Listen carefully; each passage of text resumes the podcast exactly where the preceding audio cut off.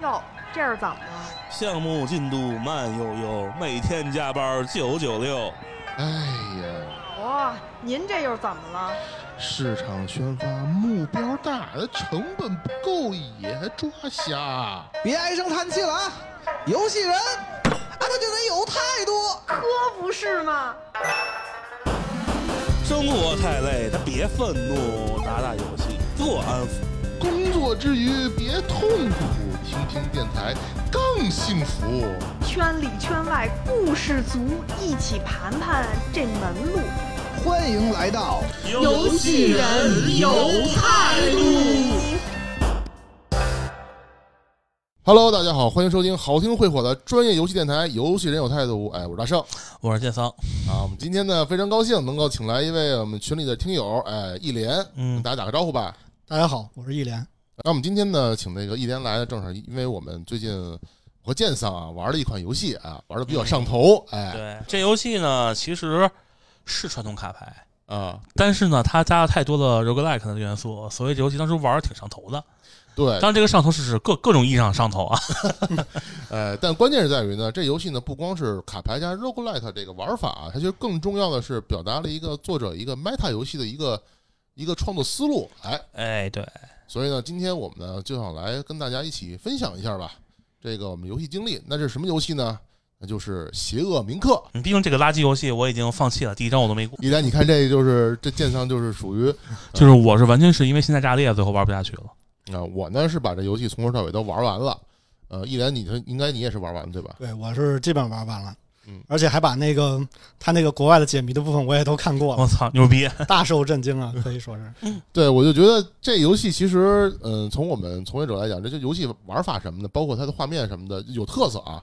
呃，但是嗯没有到一个非常呃觉得嗯耳目一新，就是我操还能这么着。嗯，其实对我来说倒还是比较耳目一新的。其实哦主要的问题不是说，因为我只玩第一章，我单说第一章的感受啊，嗯就是卡牌部分，其实我觉得没有什么东西嘛。嗯因为毕竟是玩过万智牌和游戏王的男人。啊然后呢，他其实他让我震惊的是他的那个打破第三堵第三堵墙，嗯还有他的解谜。就是一开始我认为起来做起来走是没有什么意义的，嗯直到我开始开始挖眼球，哦，然后我发现他告诉我，他就告诉你这个谜可以解，然后发现我操还能这么玩。哎，说到这块儿的时候，我们就以下环节啊涉及到剧透啊，嗯，对，然后就反正因为你最后你不是有需要需要三张牌嘛，嗯三张牌发现三个东西是不一样的性格。嗯然后那个白柚虽然虽然嘴贱，但我还挺喜欢他，挺挺挺喜欢他的。对，就嘴特别贱，他会骂你，你还会不会玩？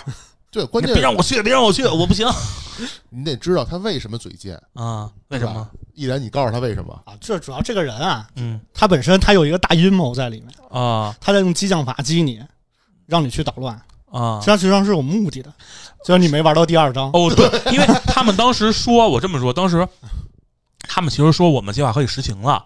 当时我以为是，当时我猜到一点什么，这三个人肯定是因为什么原因变成这样的。嗯，然后他们仨实际上是可以被解放出来的。嗯我一如果说按照第一张想法，我认为他们三个实际上是是好人。很好人。然后，但是实际上，如果按照你们说的话，他这这这仨人实际上都是背后都是打阴谋的。嘿，还不完全是，对他更复杂一点？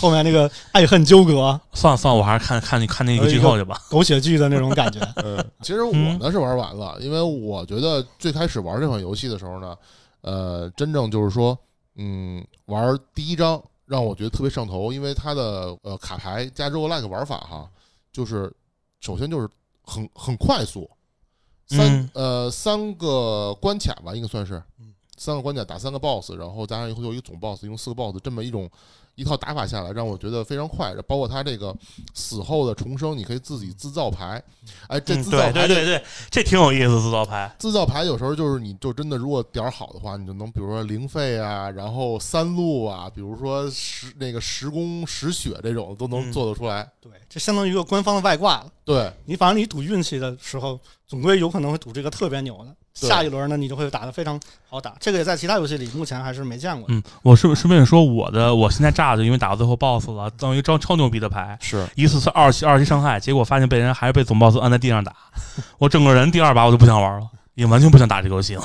嗯，但是虽然说你造了一张可能造了张神卡，但是不见得你下一把能抽得到。呃，对对对，我这牌还是中途给你发的，对，对，真正就是我们今天呢，就是想来探讨什么呢？嗯一个是它这游戏里边的这个卡牌的这个玩法，不算是有什么创新性吧，但是它有些借鉴意义吧。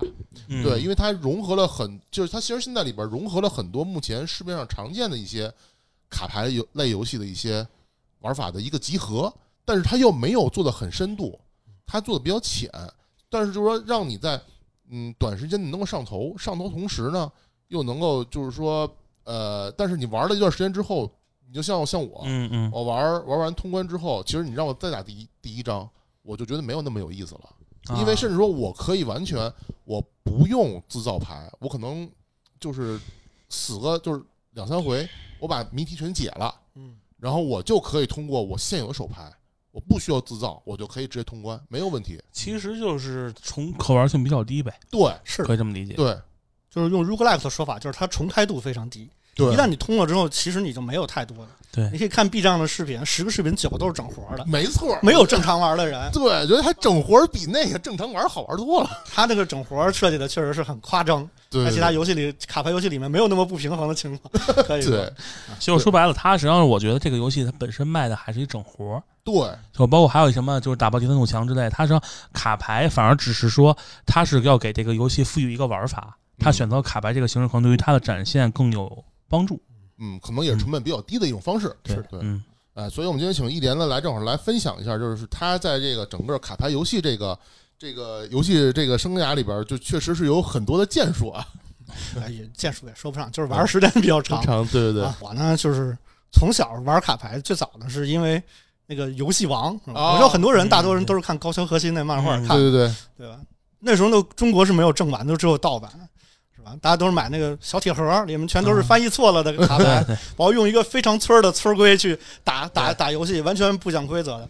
我最开始也是从那块儿开始接触的卡牌游戏，哦，然后呢，上初中的时候就是堕入了深渊，接触到了一个烧钱机器，叫万智牌。万智牌。哇塞，啊，就在我们初中小卖铺旁边卖，二十五啊块钱十五张一包，那那个。盗盗版的。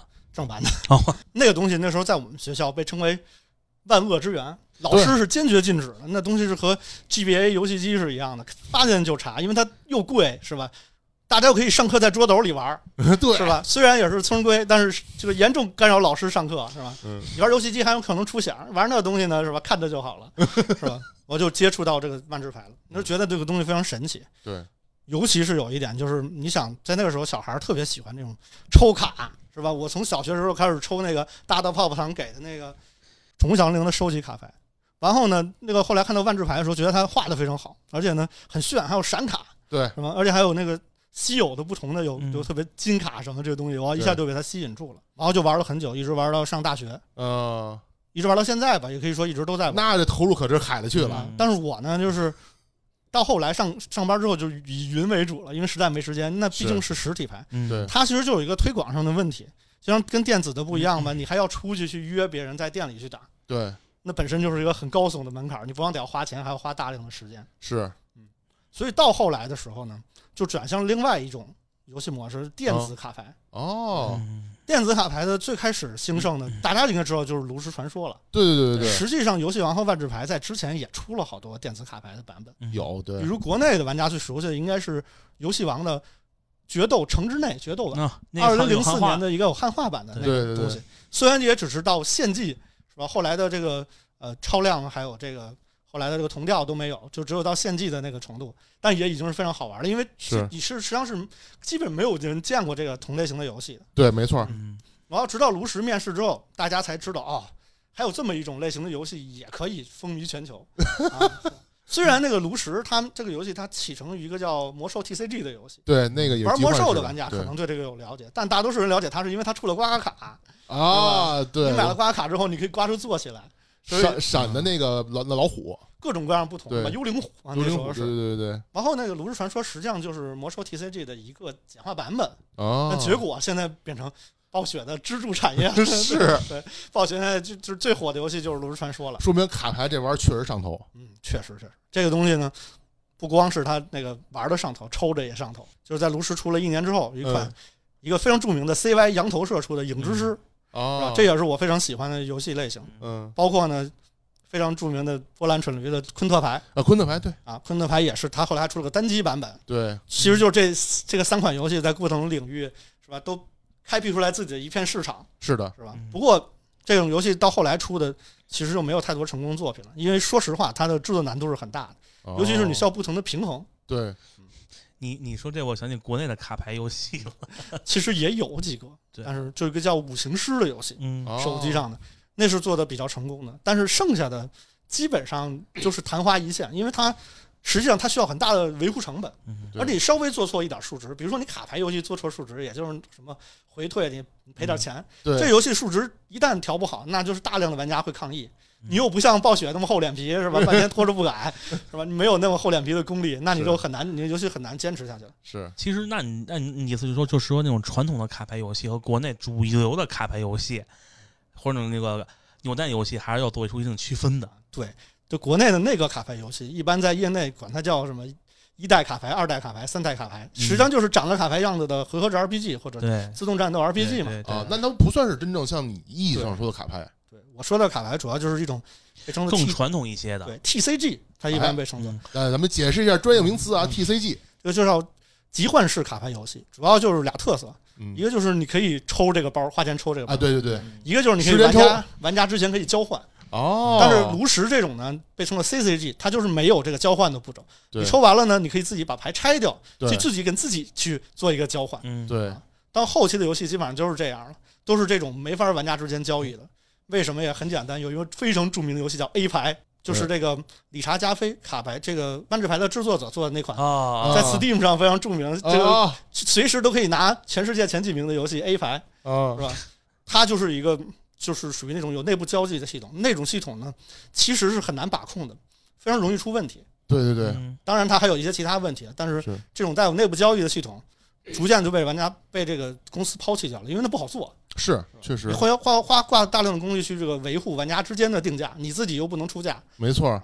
说白了，自己造了一个平台，然后让大家去获利了。对对对，这个东西实体市场可能还稍微好一点，但电子市场就是其实问题会巨多无比。你说这个事儿让我突然想到了一款游戏，就《暗黑破坏神三》最早的那个 拍卖 拍卖行行啊，那个东西确实已经基本上把那个游戏毁得不成样子了，是的所以后来那一大刀是吧，就没有了全砍掉了，整个功能都没了。你知道你让我想起什么来了吗？我们童年的一个神神作，小浣熊。这确实是嗯它除了不能玩儿，但它我觉得它具有了你交换交换式卡牌的所有的东西。是的，是的，这个童年的小浣熊基本上就算是咱们最早接触的带有集换风格的东西了。对对对对对，所以就是这种游戏确实是非常难成功的嗯啊，基本上只有这种你这种大厂，然后你有大量的精力去维护，是吧？你想《炉石传说》这个游戏，其实你看它的跟其他那种大型游戏比，它画面什么的还相对来说比较简单的，是是，但是它的维护人员可不少，光对。控平衡组可能就是几十口的人对。啊，才能搞得定它那个这个平衡，包括它的更新频率，对。这也是一个问题。你想它出那个一百多张的包，必他为了赚钱呢，必须不停的出这个东西。对但是你想其他的那个，比如说我是一个像《明日方舟》这种类型的游戏，啊，我其实可能很久很久更的东西，这对个活动的设计的要素并没有那么多，对是吧？它可能需要美术什么的要求很高，但对设计要求绝对没有《炉石传说》那种一百五十张卡、一百五十张卡，一年出三个一百五十张卡的包那么难设计。我操，那最后他们的结果就是说我出了一个新包，老包我就直接不进入天梯了。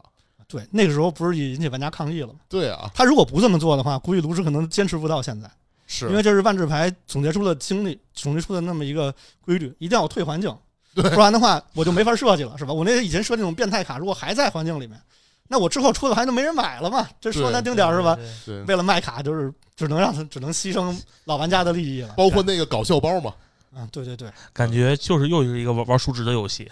然后说回到这个卡牌，嗯。卡牌和游戏上嗯，除了这种卡牌游戏，还得要提到就是跟邪恶铭刻同样的有一种类型，哦，称作 DBG 的单机卡牌游戏。呃它全称叫什么呢？DBG 的意思就是卡组构筑，哦，卡组构筑，它的主要特色呢，就是在你你是在游戏过程中嗯。一，边玩一边往你卡组里添牌，哦。就跟邪恶铭刻第一章一样，你每打死一个敌人对。之后有个节点之后，你就可以从三张牌里挑一张对加到自己卡组里，而不是。像万智牌和游戏王这种的，我先去抽完包，然后我自己去组。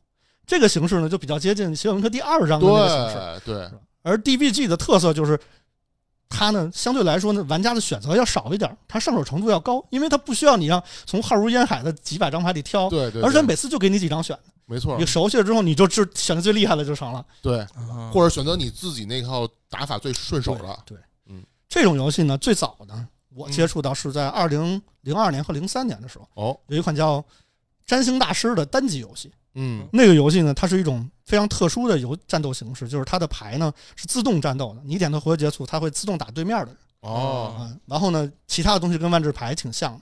然后呢，它的牌本身还能变成资源，哦，就是跟万智牌的地一样，可以直接用成资源的这种形式。然后这个游戏虽然很古老，可能也比较小众，嗯但它也影响了后续很多年之间国内的一些游戏的东西。不知道有没有人玩过一个游游戏叫《摩卡幻想》，我听过，但是没玩儿。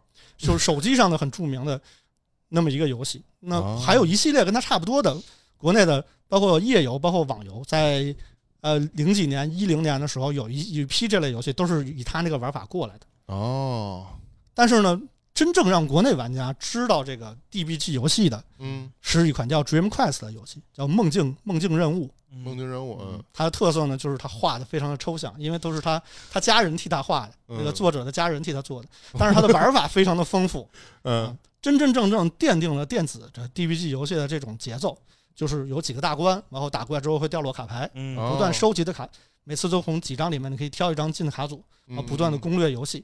然后呢，它的底层是一个 roguelike 机制，哦你打你死了之后你就从头再来，对对对然后，你东西就都全都没了。但其实跟它那什么一样，跟现在那个对，邪恶铭刻你可以说那就是也个游戏是缝合怪，对，就是那个类，它就是那个游戏的老祖宗 啊，是吧？邪恶铭刻呢也参考了那个游戏 Dream Quest 一部分的东西。哦，其实就是像我们说的，这个邪恶铭刻它真的是没有什么特别的，说完全是呃全新的那种，其实就是我就是我之前我说过，我记得我今天在节目里说过一句话，就是我觉得缝合游戏并不是什么错误，对，关键就是你怎么让这个缝合东西融合到游戏，融合它的完美无瑕。你要生缝合，那就是不行了，那就那那就叫憎恶了，那就叫。那就是是的，是的，邪恶铭刻它的玩法全部都是依托于其他游戏的那么一个做减法减出来的那么一个简化版本，对对对，但是它那个整个风格融合的非常好，是吧？你你可以说浑然天成的那么一个感 对对对觉做的挺好的。之后呢，就出了出有出了好几款，包括国内的一个叫《卡牌冒险者》的游戏，嗯，然后哦，Steam 上有一款叫《魔物魔物猎手》的游戏，他们呢都是依托于这个 Dream Quest 梦境任务发展出来的一个 DBG 的第一代产品，可以说。哦，第一代产品，然后之后呢，在一七年的年末的时候出了两款举惊世骇俗，就是 改变了 DBG 历史、创造了 DBG 历史的游戏，一个是国内的嗯叫《月圆之夜》，啊，嗯一个叫国外呃是国内做的吗？对，是国内啊滴答工作室制作的。然后第二个呢就是《杀戮尖塔》，哦，这个很有名儿，就是国外的。嗯对这两个游戏呢都是非常非常火，卖的也很好。我四不爱做杀戮尖塔，结果直接死了。对，因为咱们咱们那公司那产品做做卡牌可能还不太行，啊，然后怎么说呢？就是还要说一点小趣闻啊。来来来这个 Dreamcast 的这个人呢，他他的制作者叫彼得·外伦，彼得·沃伦，他呢，他是光是 DBG 的鼻祖，他同时还是炉石传说前创意组的组长。啊，炉石传说之前有一个非常火的版本叫《狗头人与地下城》啊，那我知道，啊，它是一个 DBG，那个东西就是彼得·沃伦做的，相当于他是利用他这个 DBG 的这个经验、制作经验去做了这个《狗头人与地下城》的模式。啊，预后到几个延续，大家几个版本都比较好评的这个单机模式，实际上其实你可以把它当成《绝命快乐》的正统续作啊。哇牛逼！哦，原来还有这么一层，真的，要不是你聊这个，我们都我们都不知道这个这哥们儿现在也调到做其他项目去了，现在他也不知道去哪里了。啊哎，这个创意组就是卢石现在创意可能不太行的没有关系，暴雪必须死。呃暴雪不不是暴雪必须死，暴雪他已经在死了。然后呢，就是《月圆之夜》嗯这个和这个《沙尔尖塔》火了之后呢，嗯，实际上就是大家看到了这块市场，其实也还是可以这个有玩家的。其实，在之前大家都都不知道这个游戏可以能有用户，然后包括我在内，因为我其实自己也在做一个 DBG 游戏，哦。都是因为玩了他们之后，觉得这个这个游戏确实挺不错的。我我自己本身你也看，我很久就开始玩了嘛，我对终于下定决心自己跑出来创业，我也去开始做这类游戏了。嗯。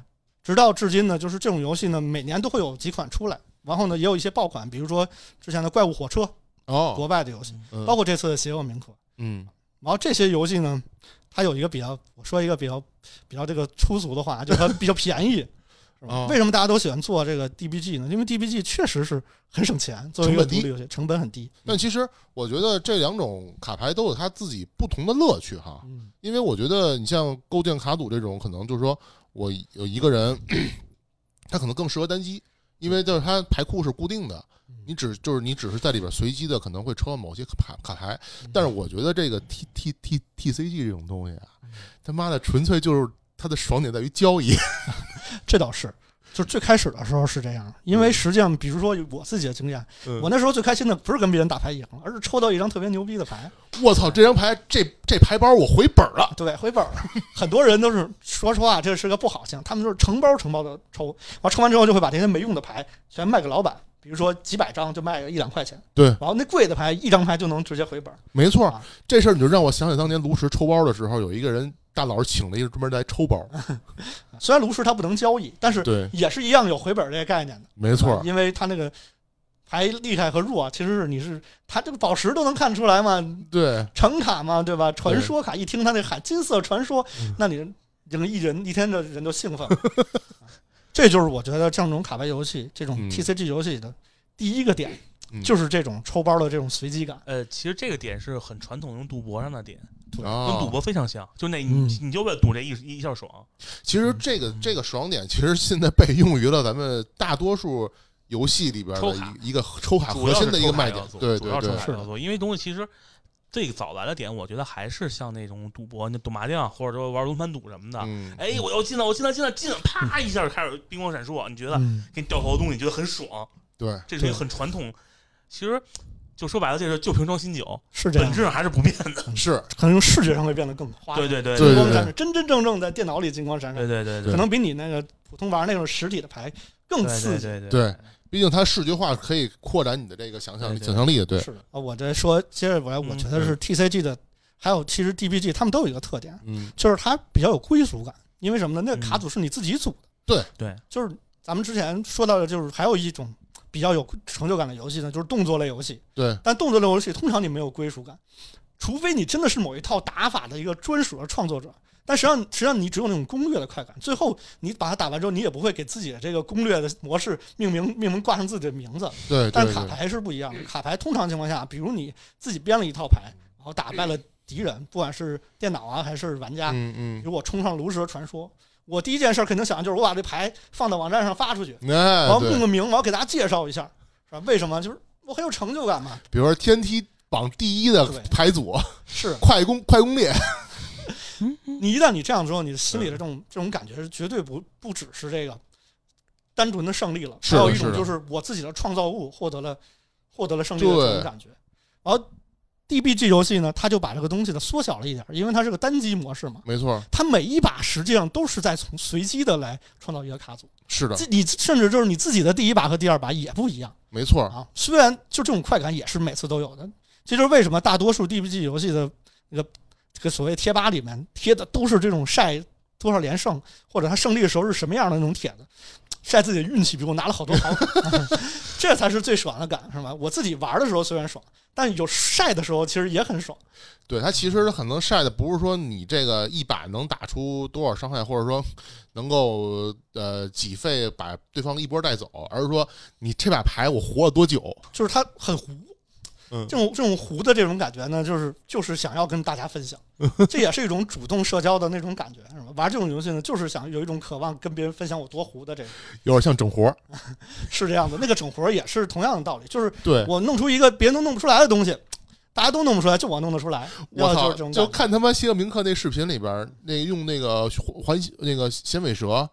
一千五的伤害，我靠！就他妈的杀了一千五百次，就你就这么想，他旁边那骨头啊嗯，的堆出屏幕了，对，他得点了多少次？那鼠标受得了吗？我打一下那个牙要掉半天，你说对一人等着看他那个牙掉下来，那就觉得那绝对是非常美，金色的雨，那是哇，非常的美丽啊！我弹幕上直接写了，我说我他妈牙，我下辈子牙都给你了。然后呢，就要说一下第三点，这个实际上是 DBG 游戏还有 TCG 游戏是从设计上的，我个人认为它是最重要的部分，就是这种战斗内的博弈，哦，它其实更像是一个小小的解谜游戏。对，敌人呢来出牌，然后你靠你手里的牌去应对这个场面。没错，往你手里的牌会有 combo 有组合，能搭配到一起，对对产生一加一大于二的成分。对对对，这个东西实际上就是，我觉得人类从那个根本上就有这么一个快感，就是他只要能解到一个谜题，他就开心。就是为什么大家都会玩一些什么拼图啊、九连环、鲁班锁这种东西，是吧？那个东西相当于就是一个小型的，每次都是个小型的鲁班锁，对吧？敌人出了一个局，你把它解掉，你就很开心，对是吧？然后，你赢得这场战斗，你都解明了一个大的谜题。对，这个就是我觉得认为卡牌游戏是最快乐的地方，就是尤其像这种重数值的卡牌游戏，比如杀戮尖塔或炉石这种。嗯，它嗯对于玩家算数的要求还蛮高的，需要你做一些精密的计算。你夸夸夸把算算出来，就跟我上初中解了一道大题一样开心 啊，有一种学习的快感。就是相相当于，比如说你可能你从开局开始一费、两费、三费、四费，然后你去通过你抓你的手牌，然后你去算你可能下一把能抓什么牌，然后你可能下三把能抓什么牌，然后点算好了，牌都卡好了，就那一下，啪，你一点攻击，对方直接带一波带走。对，那个爽感确实是我们之前也聊过，那个你就比如说之前聊那个炉石那个招神那个奴隶战斩杀剑，嗯那所有的人摆好了位置，啪一点，对方直接没血了。是他那个就是肯定是非常开快乐的，是吧？包括看的人都很快乐，没错，那因为他算的非常的复杂，没错，没错，没错，这个是他的确实一个很好很好的爽点。对，基本上就是这样子了。嗯，就是从从这个抽卡到组卡，最后到解谜。我这一等等到体系下来，就是多巴胺分泌就非常多了。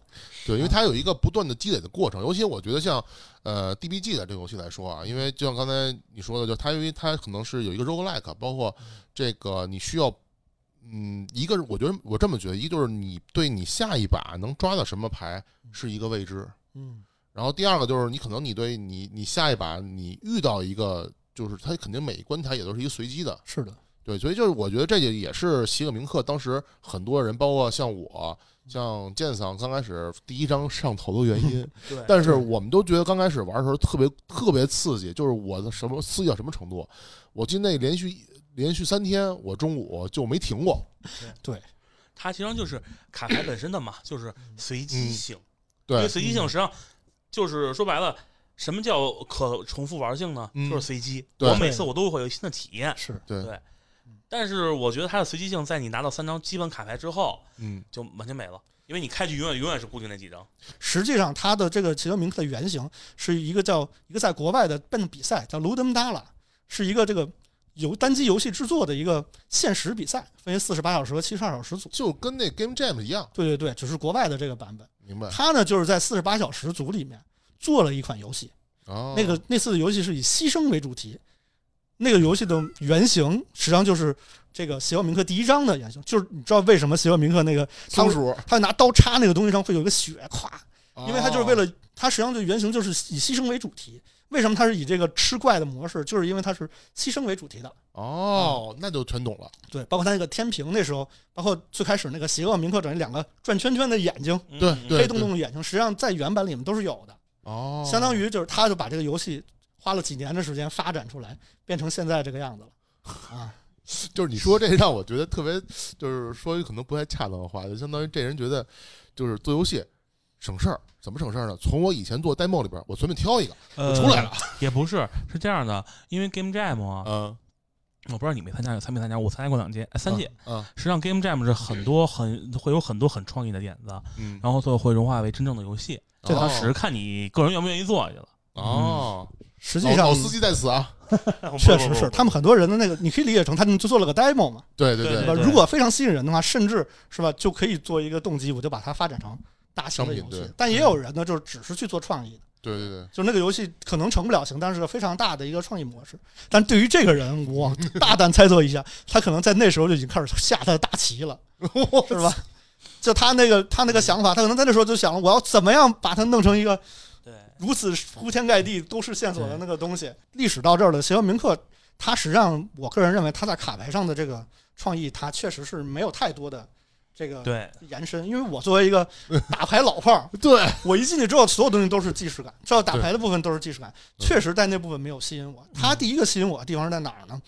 就是他这种桌游式的这种互动，哦，是吧？我我这玩的时候吧，发现那个第一个竞争我就是他那个工具里有个拔牙的东西，是吧？我这儿打着打着好，我点了一下那钳子，咔把我自己牙拔下来，后还有一阵酸痛的那种视感，然后他他实际上就是拿那个牙当做一个砝码，来对给敌人减了一个血量。对，我那时候就觉得，哎，这个游戏应该不太一般。嗯 最开始我不知道是那个人做的时候，我就感觉这游戏可能这作者肯定他有什么坏坏心眼儿。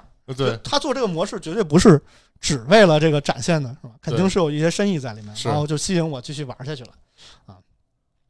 然后就越往后伸，包括之前说的那个把眼睛戳下来啊对当做砝码，嗯。然后换上一颗新的眼睛，那眼睛，哎，他那个眼睛里边后边只有那一个眼睛是带有那个特异特异功能的吧？但是其他眼睛都没有的。你可以你也可以换上去，但实际上你换上去之前，你的视野是黑的嘛，哦，对，换上去之后恢复正常，但是换了那个眼睛之后，就会看到一片新的世界。对对对，啊啊。它跟普通解谜游戏有个区别，就是这个嗯。作者他其实并不是在难为你，他其实他是引导你，对，让你去解这个谜。对，为什么？他实际上他是希望你能看到他后面那个庞大的东西的。哦，如果你在第一章被绊住的话，其实并不是他的想法，毕竟他后面做了那么多的东西，对不对？他他他把我绊住了，他还是可能还是太难了一点，对，还还得再简单一点才成。嗯，对，所以就像我刚才就也说的，就是我觉得《西格明克》确实，他这个卡牌啊，第一张的卡牌的玩法、啊、有他的这个这个爽点的成瘾性啊，我就觉得确实控制不住。嗯但是其实后来你玩儿玩玩过了之后，玩过玩过第一章，你再回来玩，你就发现，就是你熟悉的那个机制之后，你就发现它其实它它的上限挺低的，就是你再。就像你说，可能你再玩一次的这个这个获得的快感就没那么明显了。它动力不太足，因为它其实并没有在里面塞入特别多内容，至少不是一个其他的这种单机 DB 游戏、DBG 游戏该有的体量。对，至于为什么呢？当然，因为它有第二章、第三章了。对，它其实不希望你一直在第一章停留，他希望你去体验他后面那几章。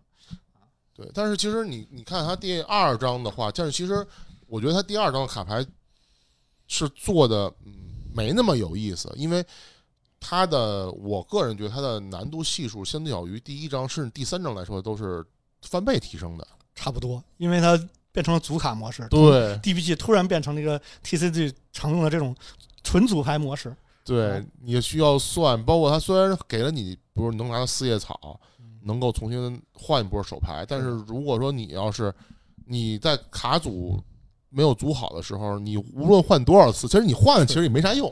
对其实就是相当于让玩家亲受了一个完全新鲜的事物，从零开始没错，牌是吧？对。就这个，而且突然一下给了你四个不同的思路对啊！但但这样的话，你玩起来不会很混乱吗？就突然间你会发现，你每一次都要把强迫自己自己重新调整思路，我玩一次就要调整一次。确实是这样的，所以他还设计了官方的外挂。对，啊就是他可能也是防止你，就是说，因为我明显的感觉到，如果说我要学习他这套玩法，嗯呃，如果用他这套玩法不用外挂的情况下，如果能在打通第二章、第三章的话，那可能我通关时间就不是十几个小时，可能就是他妈几十个小时了。啊。是的，对。所以他第三章其实还稍微降了一降难度，并没有那么难啊。对，第三章其实它，我觉得相较于第一章的时候，它也增加了很多的扩展性，包括是。它的组卡，包括它。呃，在和融合的时候，它会有消卡这么一个一个一个机制，是的，嗯，然后它有一些花活嘛，改造是吧？改造，对。对，把那个东西不停给别人加各种状态对，是吧？然后还融入了一些第二章你见过那四种玩法里的一些玩法，没错，但是它游戏的机制呢，它又回到第一章那种 DBG 模式了。对对对，那模式相对还是比较亲切的，对。毕竟那个实际上你也他给你挑的牌就那么几张，你找没错。拿比分最强的就完了。是，如果你觉得你卡组足够强，你后面都不拿，直接游戏就结束了，对。对吧？但是实际上来说，他第三章的给我的快感也不如第一章那么强烈，因为可能第是第三章的话，他在走那个迷宫的时候，可能有点一个可能他视觉上有点会有点绕一些，因为你很难判断出你下一步会是一个什么样的场景，不像第一章它是一个地图，是，第一张那个树状图呢，可以可以提题外提一句，那个东西呢，就是借鉴的比较著名的杀戮尖塔的那个树杈图，哦。它的好处。就是可以一概而论把全都看过了。对对对对啊，对你大概就是怎么怎么能稍微规划一点点。虽然它呢，邪恶铭刻给它简化了，它只能让你看一段儿对，但是呢，你也可以提前规划规划。而那个第三章的，它那个箭头走位的那个地图模式，非常 RPG 的那种地图模式，一个格一个格的呢，其实你是挺迷茫的，基本上就是你乱走，对，没错把，所有能走的地方都走一遍。然后呢，它还有一些隐藏的路啊，你要多试一试，是吧？对这种探索的那种质感嘛。但实际实际上，因为它探索啊，通常最后结果就是给你张卡或者给你点钱，对所以也没有什么太多的惊喜。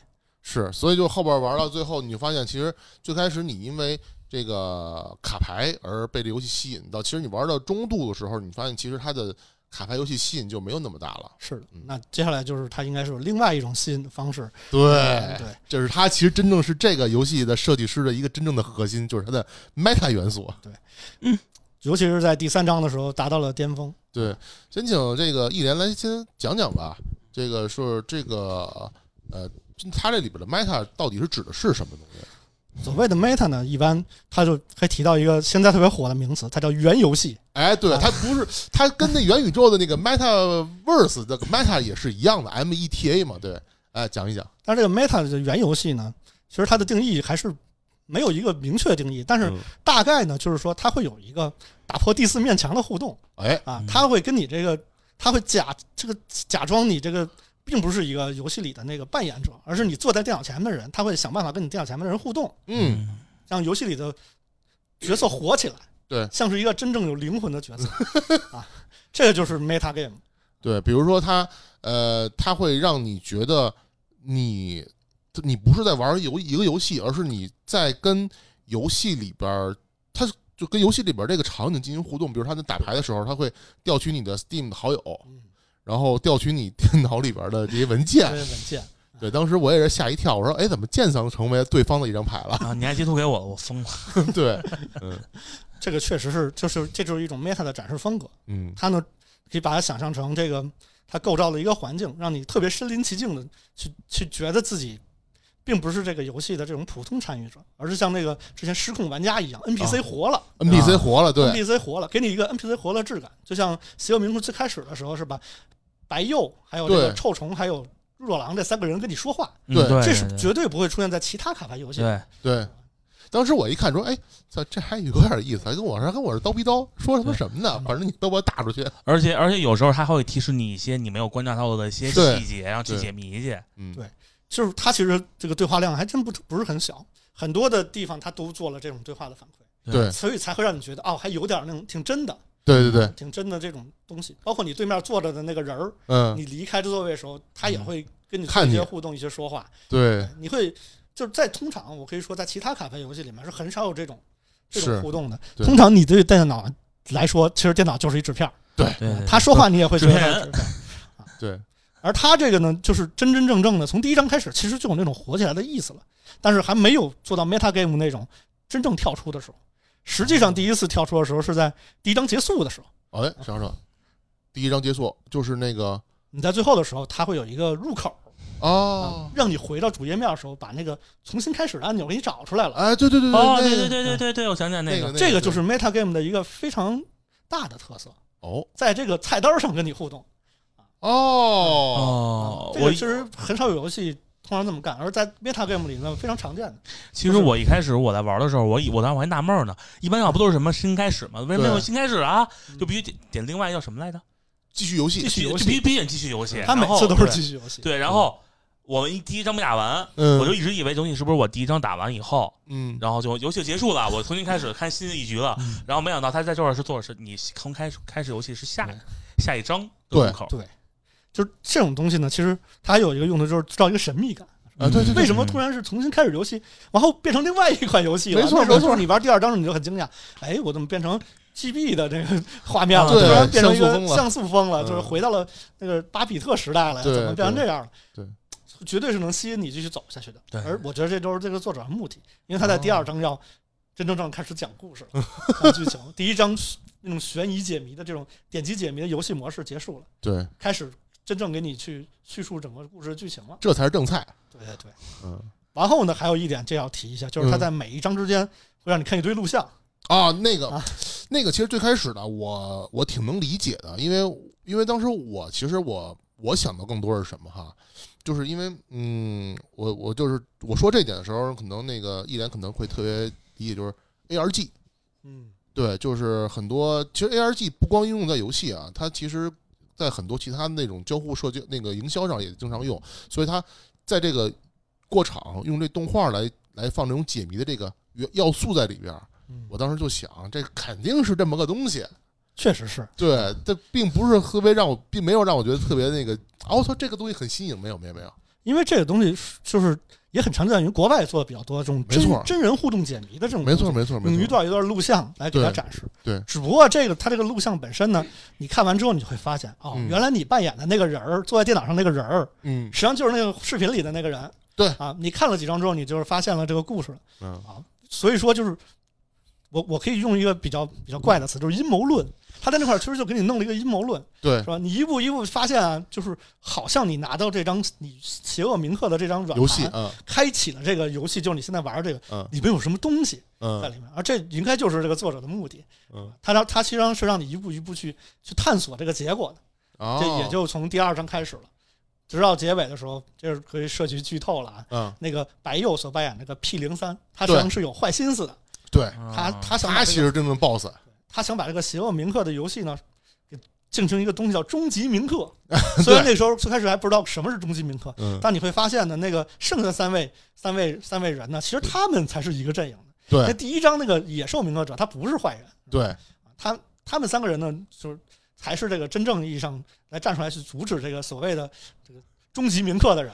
然后就是到了第三章，对，而到了第三章呢，其实里面就充斥了除了那个电子的赛博朋克那种电子风的那么一个东西，那个非对常电子的东西以外，还有一个东西就是它里面的每个 BOSS 啊都在整活儿啊，对，那这就是个那个让我觉得非常印象深刻，嗯，比如说它会让你选来制定规则，对。或者呢用你用你这个用你硬盘里的文件的重量来决定能对它造成多少伤害，对对对。把把你的 Steam 好友变成怪，对，是吧？甚至把你 Steam 的好友融合了，咵咵合成一个不知道是谁的东西，是吧？这种东西的时候，它就这个游戏就露出自己的邪恶面目了。原来它是个 meta game，哦到哦这，张时候，它才是真正意义上的给你展现出大量的这种啊跟你的软盘上的东西，跟你的电子的硬件互动的东西。嗯，你这样的你你的那种感觉，这种这种所谓的这种 meta game 的剥离感就出现了。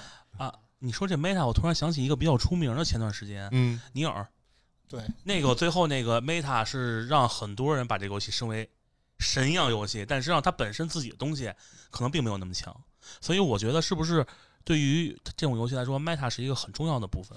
嗯，可以这么说，就是嗯像他们这种游戏里面，我可以举几个例子。嗯嗯嗯，第一个例子呢，就是史丹利预言，嗯这是非常非常著名的好。好耳熟这个游戏，啊那个作者呢，就是说你在里面扮演一个叫史丹利的一个办公室的工作人员，嗯。然后有一个旁白一直在不停的跟你说话，嗯。然后那个旁白呢，开始呢是描述史丹利的行为，到后来他都会转头跟你玩家说话，嗯因为只要你的操作这个违反了他的这个指示，比如他你往左走，你往右走，他就嗯，开始生气，嗯。说你为什么要往左走，恨不得他把那右边那个门直接给你删了，让他跟你作对，让他跟你人作对嗯。啊，这就是 meta game 的这种形式。像一般这种 meta 的游戏啊，嗯，它都是围绕着这个以 meta 这个为主核来做的。哦，都是要围绕着它来走啊，然后让玩把玩家先带入这个游戏，然后再带出这个游戏啊。你最开始是体验游戏内部的东西，最后来变成你跟游戏本身对话了。啊，这个作者就成功了哦，就是说，其实 meta game 的核心就是说，让你坐在在显示器前面玩那个玩家，深度的去进入这个游戏，让他让让你感觉你跟这个游戏，哪怕说你你是坐在电脑前面，但是你你是在就是融入在这个操控的范围之内了。是你变成游戏的参与者了，而不是你操纵游戏的参与者。哦，这就是 meta game 最后要的做。而这个邪恶实就说白了，把那堵墙给打破了，让你觉得我哦说白了，说的那个再再用热点的话，就是元宇宙的雏形，可，就是因为元宇宙会让你觉得，他说白了，元宇宙就是那种潜入式游戏嘛，让啊你觉得你是这个游戏的一个一个分子，是嗯跟生活玩家一样嘛。对，但是传统游戏呢，可能会觉得你就是操作一个，你是在扮演一个角色扮，演一个角色，而不是你自己。哦，明白了，这就是为什么他要用那种电脑的互动手段。他如果能改你电脑里的东西，嗯你就会觉得他活了。对，我操，为什么他能改我电脑东西？对因为你的那大部分人认知理解是程序按照我们执行，而且你作为一个软件，你不可能改我的东西，嗯就是给他这么一种错觉。我给你权限了吗？对吧？对对对对，他能读出你 Steam 好友的时候，你就真的会有感觉，觉得他好像是一个有智慧的对东西对在跟你跟你互动。只要他达到这种感觉的时候，我觉得这个 meta game 它的这个味道就对了。对，这时候玩家就会，他就会有一种这种质感，真的去想要跟这个活人、活的电脑精灵来互动，可以这么说，而不是扮演去扮演角色了。然后这样就提到另外一个游戏了，就是那个 DDLC 心跳文学部。心跳文学部啊，啊 这个有过耳闻那游这个游戏本身呢，就是这个当然这又又涉及剧透了啊。啊，没事，今天我们就是个剧透类的节目啊。嗯。他最开始的时候，在在一周目的时候，把自己伪装成一个普通的这个 g l a game 对，呃恋爱系的游戏，嗯。结果到那个嗯。到第一章结束的时候，突然一下画风大变，嗯。然后呢，你原本的青梅竹马莫名其妙的就就开始变成癫狂，然后就开始最后就最后就上吊自杀了。然后从二周目开始呢，就会发生各种各种离奇的事情，那些离奇的事情已经脱离了游戏的范畴，你的角色开始莫名其妙的不不合逻辑的开始开始发疯啊，最后你才发现那个。这个就是就是大剧透了，就是这个这个罪魁祸首，实际上就是这个心跳文学部，你的你的那个文学部的这个部长，嗯。然后，这个部长的角色呢，他的设定上他就活了，对，他呢反抗了这个游戏的程序的命运，嗯这也是 metagame 的其中一种，就是让他要跳出程序的框架，因为故事设定上，实际上他跟你是没有那个恋爱线的，对，但是呢，他又特别喜欢坐在电脑前面的你，他想跟你谈恋爱，那他这样他只能把程序给破坏掉，想办法破坏掉，把这些他的这些程序设定好的竞争对手给他一一的给他破坏嗯，最后才能独占你。啊。他一旦他表达出这种状态的时候，你的那种投入感觉就不像是跟一个游戏的纸片人谈恋爱了对对对真的是把它当成一个，你可以这么说，一个高级 AI，嗯一个超级高级的 AI，真的是在跟你对话。是，尤其是他把你 Steam 名字念出来的时候，很多玩家都在那儿吓了一大跳，是吧？因为但是其实熟悉了之后，就这个机制啊，就算你熟悉了，你还是会很惊讶，对是，吧？你还是会惊讶到他能读出那个名字，嗯真的是非常有代入感。我我我说我的看法啊，我觉得嗯 Meta 是有惊喜感，另外一个是让你觉得，因为这个我觉得它的起源是什么呢？是因为嗯当我们在玩游戏的时候，会有总有一种对里面人生死跟我有无关，嗯，嗯，没有你对没法跟共情的关系。对，但是当你玩那什么的时候，你会发现你跟他建立一个一种共情的关系，就是嗯你会就相当于你认为 AI 算人吗？嗯，就大家有这种感觉的感觉。是的，嗯，其实就是我觉得他这种代入感嘛，就是一种更更深入的代入感。对，原本你是代入你扮演的角色，现在你是代入你自己，对，你变成了跟他对等。我觉得他或者叫对等的这种对，你认为他和你是对等的了。对，原本你只是觉得他是个 NPC，现在他像失控玩家一样，你不能再把他当普通人。他有没有姓儿，对，这就像是一个活的灵魂。对这就是我突然想到一个环节，就是《战地一》。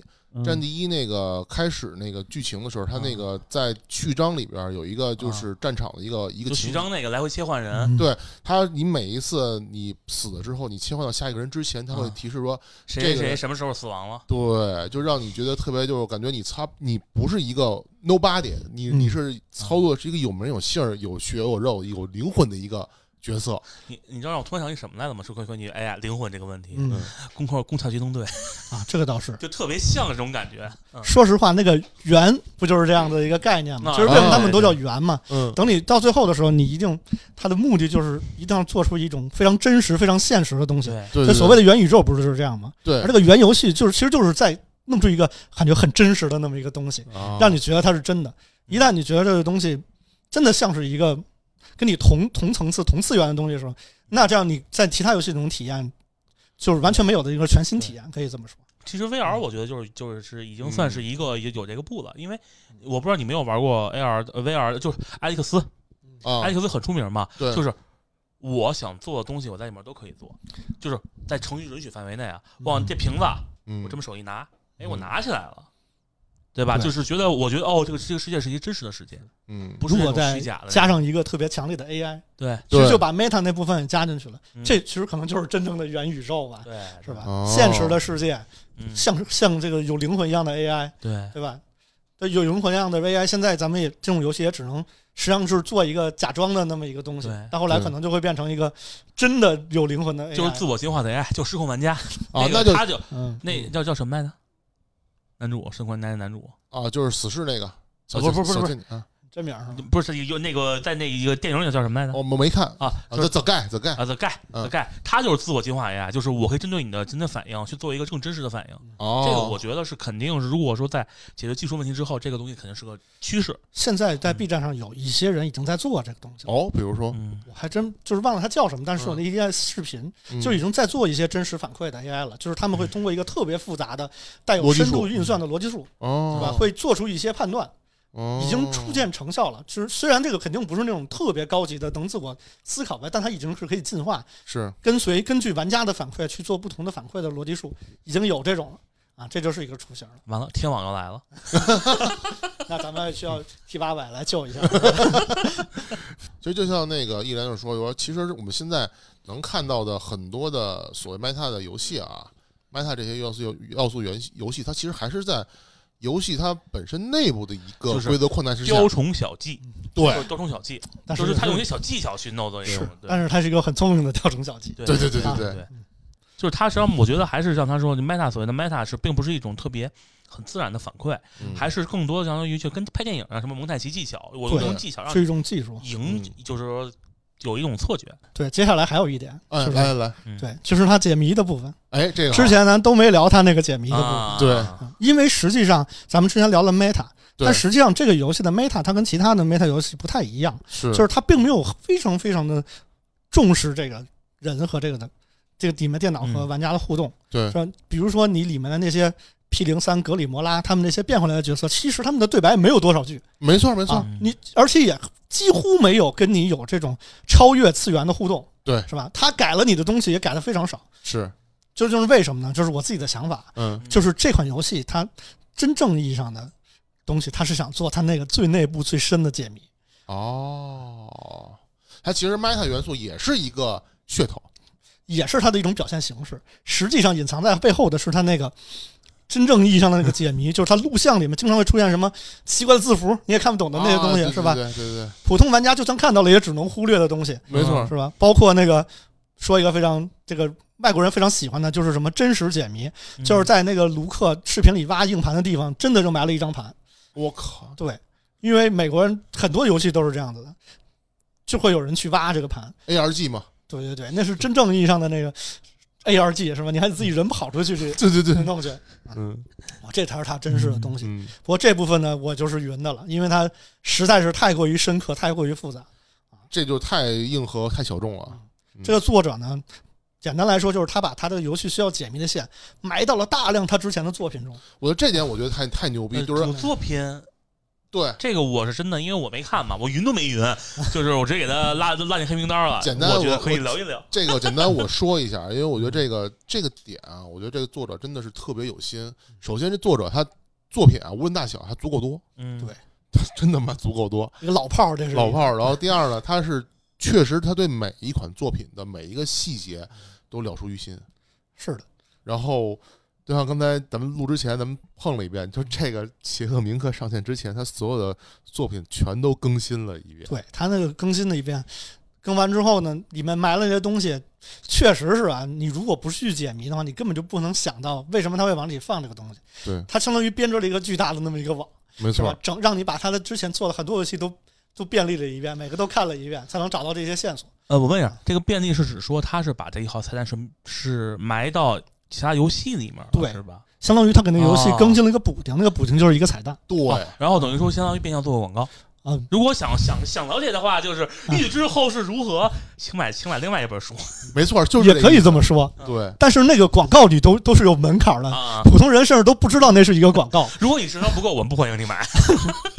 他的那个东西呢，其实我觉得虽然我不是特别了解，但是不管是中国还是外国，专门有这么一个圈子，它就是那个专门的这种文字解谜圈儿。对，啊，嗯对对对，不光是这种电子的形式，还有是出的那种题都是用文字的形式，比如用一些凯撒密码，就是最简单的那种，啊对，或者更复杂的密码，嗯，出一组一组的题。对，专门有这种爱好者就喜欢解这种东西，在国外已经出了好多种这类型的游戏了。对就是那种需要大家集思广益去解谜的。对这个我也可以举个小例子来，啊，就是那个以撒结合哎，这个游戏非常非常的著名啊，就是，基本上最著名的 roguelike 游戏。嗯。那个作者呢，他在最开始的第一版的时候呢，他的做了一个隐藏人物叫 Lost，嗯，那个角色原本就是需要一场大型解谜去解除的。哦。啊，，他需要让大家的玩家在游戏里面带着一个叫这个底片的一个一个道具，嗯。那个道具你带那个道具死掉的时候，他这样就会给你一个小图的碎片出现在你死亡那个画面上。哦本来他是希望所有的人呢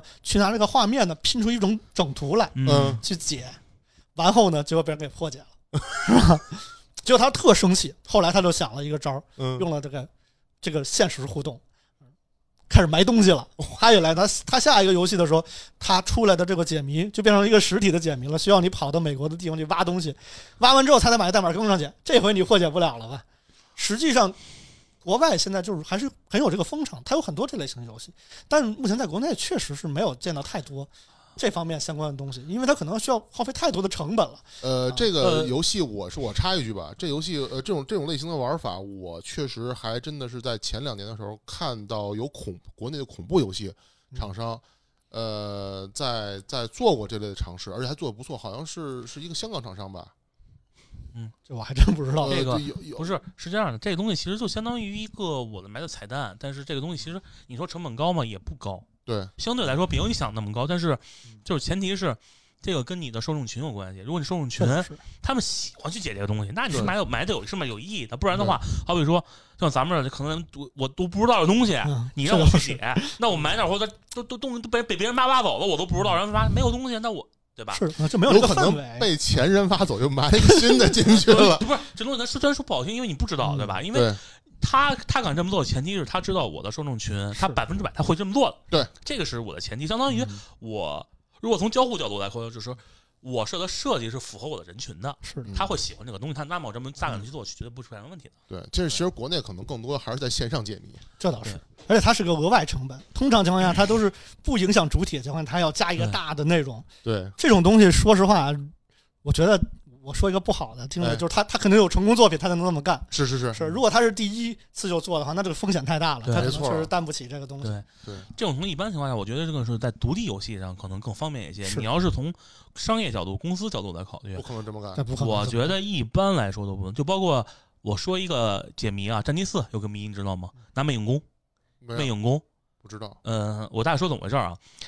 战地四不是相当于它会更新 DLC 嘛，更新好多图嘛，对，它在某个地方会有一个隐藏密码，嗯一开始大家都不知道怎么回事儿。嗯，后来最后解呢，是你这东西你需要凑够四个人，嗯从 DL 从第一张图开始解，解到 DLC 的某张图，嗯然后呢，在战场里面有一个按钮，你可以打开嗯下去，但得四个人一块儿，嗯，然后把这个谜解开以后，你们四个人会获得一个道具，会获得一个新的武器。哦，但是这个这个谜从开始到后来解的是非常非常复杂，而且这四个人必须同步解决，就不哦就是都都等都得去解。你要变成野队呢，就不好解了，因为有地方需要人帮人配配合的。对明白了，，就这个彩蛋其实很深，埋得特别特别深。嗯，从一开始大家看，哎，这这有一奇怪东西，然后大家猜是不是也想做什么东西，还是说什么下期预告什么的，但是没想到最后是就给给拿到一个隐藏武器。哦，那其实其实这个玩法还是有一定市场的。是，但他可能得人多，那种感觉就是他受众只有数量足够的时候才能去搞这个东西。而且他那说白了就是你不解也没关系，你嗯。本正常玩儿，可对。能这个武器对你来说是锦上添花彩头，但是你可能你我不用那东西我也能继续玩啊。嗯但是因为有人看到，而且包括你像战地的的用户群，我觉得肯定会比传统的那些卡牌要多的很多。对，他们能看到，而且你玩这游戏肯定是军迷，那么我可能会采用军迷习惯，什么摩斯密码什么去写，他们可能他们也会可能就顺手给解了，对。再慢慢慢慢给引过来的。对。呃像邪恶铭刻这种，它对，完全围绕着解谜来做的游戏，确实也还是比较少的。啊，对对对，这这作者胆儿也是够大的。